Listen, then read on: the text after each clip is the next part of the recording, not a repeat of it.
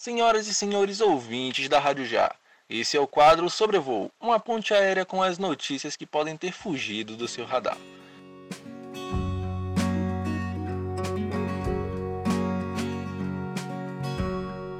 Começamos esse programa com uma frase muito ouvida pelos jovens. Sobrou para o estagiário. Nessa notícia específica, para uma estagiária. Uma jovem foi demitida de suas funções após seus patrões descobrirem um vídeo seu fazendo a dancinha de TikTok com a farda e o crachá da empresa. Ela trabalhava na Secretaria de Administração da Prefeitura de São Francisco do Sul, em Santa Catarina. Para o site UOL, a garota contou que estava trabalhando há cerca de um mês e meio no local e que o vídeo foi feito fora do seu horário de trabalho. Ela o gravou enquanto aguardava uma carona para poder voltar para casa, já que no momento em que tentou sair, uma forte chuva caía sobre a cidade. Ela se mostrou arrependida e disse não imaginar a repercussão que isso teria, resultando inclusive em sua demissão. E ainda nas nuvens da tecnologia, uma novidade pegou os donos de iPhone de surpresa. A empresa Apple anunciou seu novo sistema operacional, o iOS 16. Com previsão de lançamento a partir de setembro deste ano, o novo sistema promete uma melhor interface gráfica e maior personalização aos aparelhos. Como nem tudo são flores, a novidade não vai funcionar em todos os aparelhos da empresa.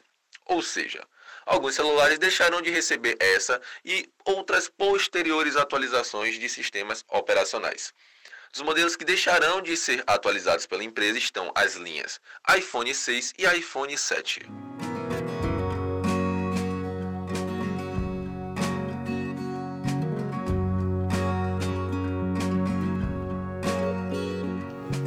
Seguiremos nosso trajeto sem atrasos e retenções.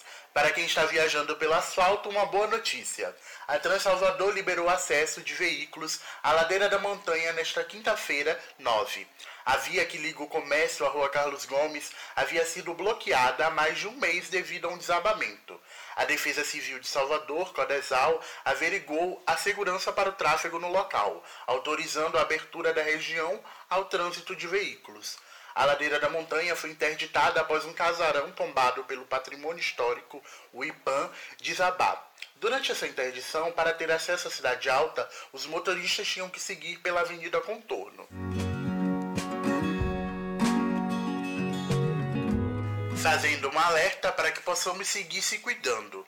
O Instituto Adolfo Lutz confirma o primeiro caso de varíola dos macacos no Brasil.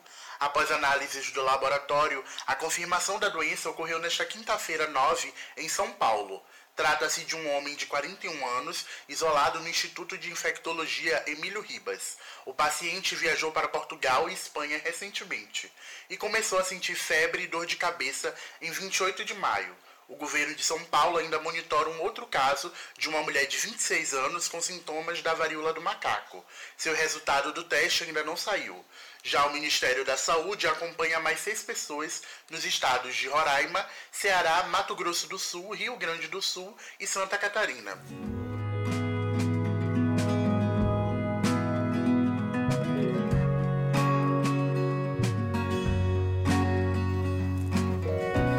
E agora receberemos uma transmissão da Torre de Controle Informativa.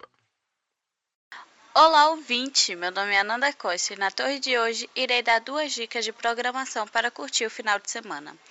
Sábado, dia 11 de junho, é o último dia para você curtir o FLIM, Festival Literário Nacional, que vai acontecer no bairro de Cajazeiras.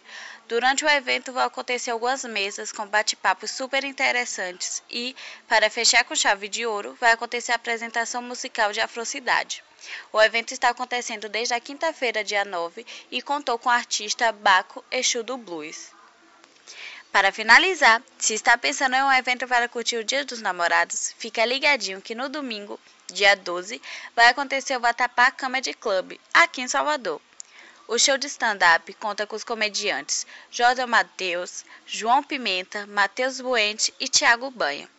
O show acontecerá no Teatro Jorge Amado às 18 e 20 horas. O ingresso custa R$ 35,00 a meia e R$ 70 inteira. Espero que tenham gostado e até semana que vem com mais informações. Programa do dia 10 de junho. Obrigado por nos escutarem. Sigam a Rádio Já no seu serviço de streaming preferido. Visitem nossas redes sociais. Nosso Instagram é rádio.já. Nossa fanpage é facebook.com barra Jorge e tenham todos uma boa semana.